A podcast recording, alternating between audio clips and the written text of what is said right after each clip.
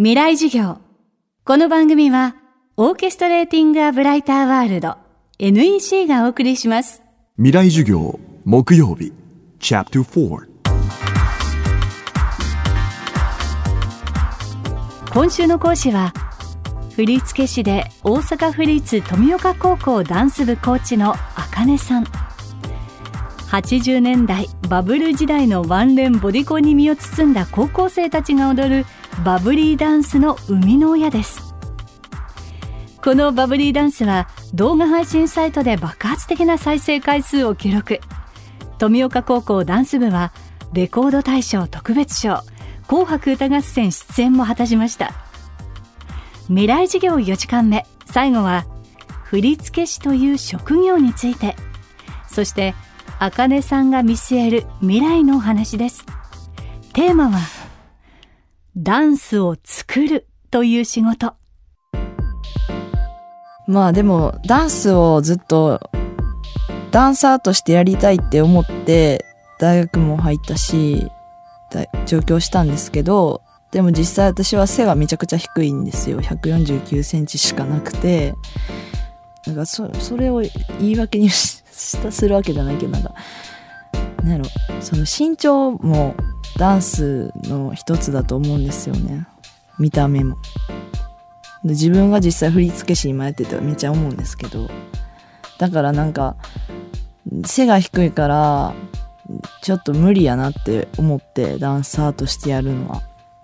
ででもダンス作ることはずっと昔から好きやったし踊ることも今も好きなので表舞台に立つことはもうないですけどでも裏方としてやっていきたいっていうふうに思ってそこからはずっと裏でやってます。だからその高校生を教えるダンス部の指導するっていうことが今の振付師につながるっていうのは初めは何も思っていなかったんですけれどもでも実際やっていってそのもっといい作品作りたいもっといい作品作りたい生徒たちともっといい結果を出したいって言ってずっとやってきてで結果が出てきて作っていくうちに振付師としてコーチとして共に成長できて今につながるって感じですね。現在あかねさんは富岡高校ダンス部コーチを続けながら最近ではハリウッド映画グレイテストショーマンの PR 大使として PV 振付を担当するなど振付師として様々なオファーも受けるようになっています。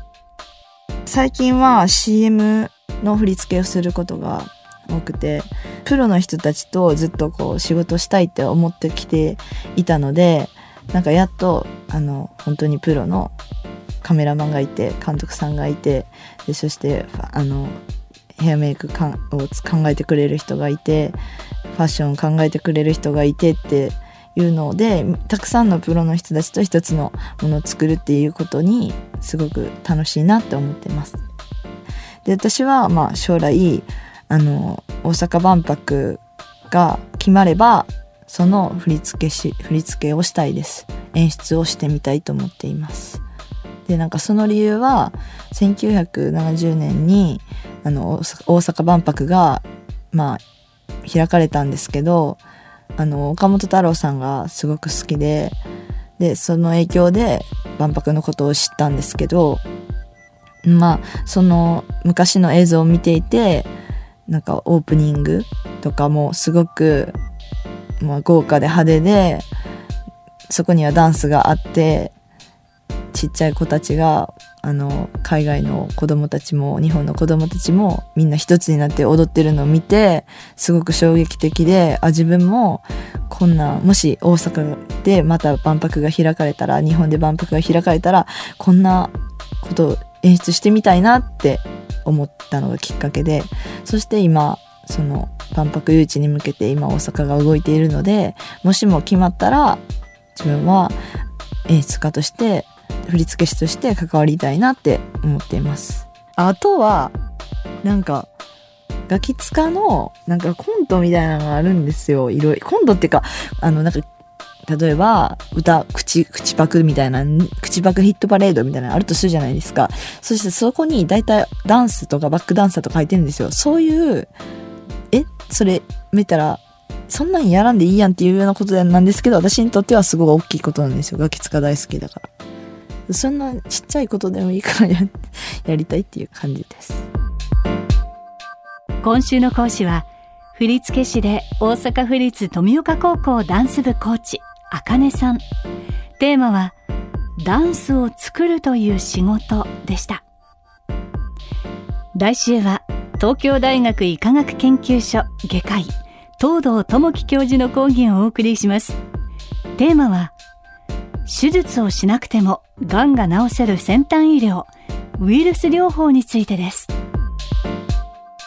東京 FM とジャパン FM ネットワークが次の時代を担う大学生に送る公開講義 FM フェスティバル未来事業が今年も11月に開催されます。東京 FM ではこの講義を一緒に作る大学生メンバー未来事業コミュニケーターを募集中です。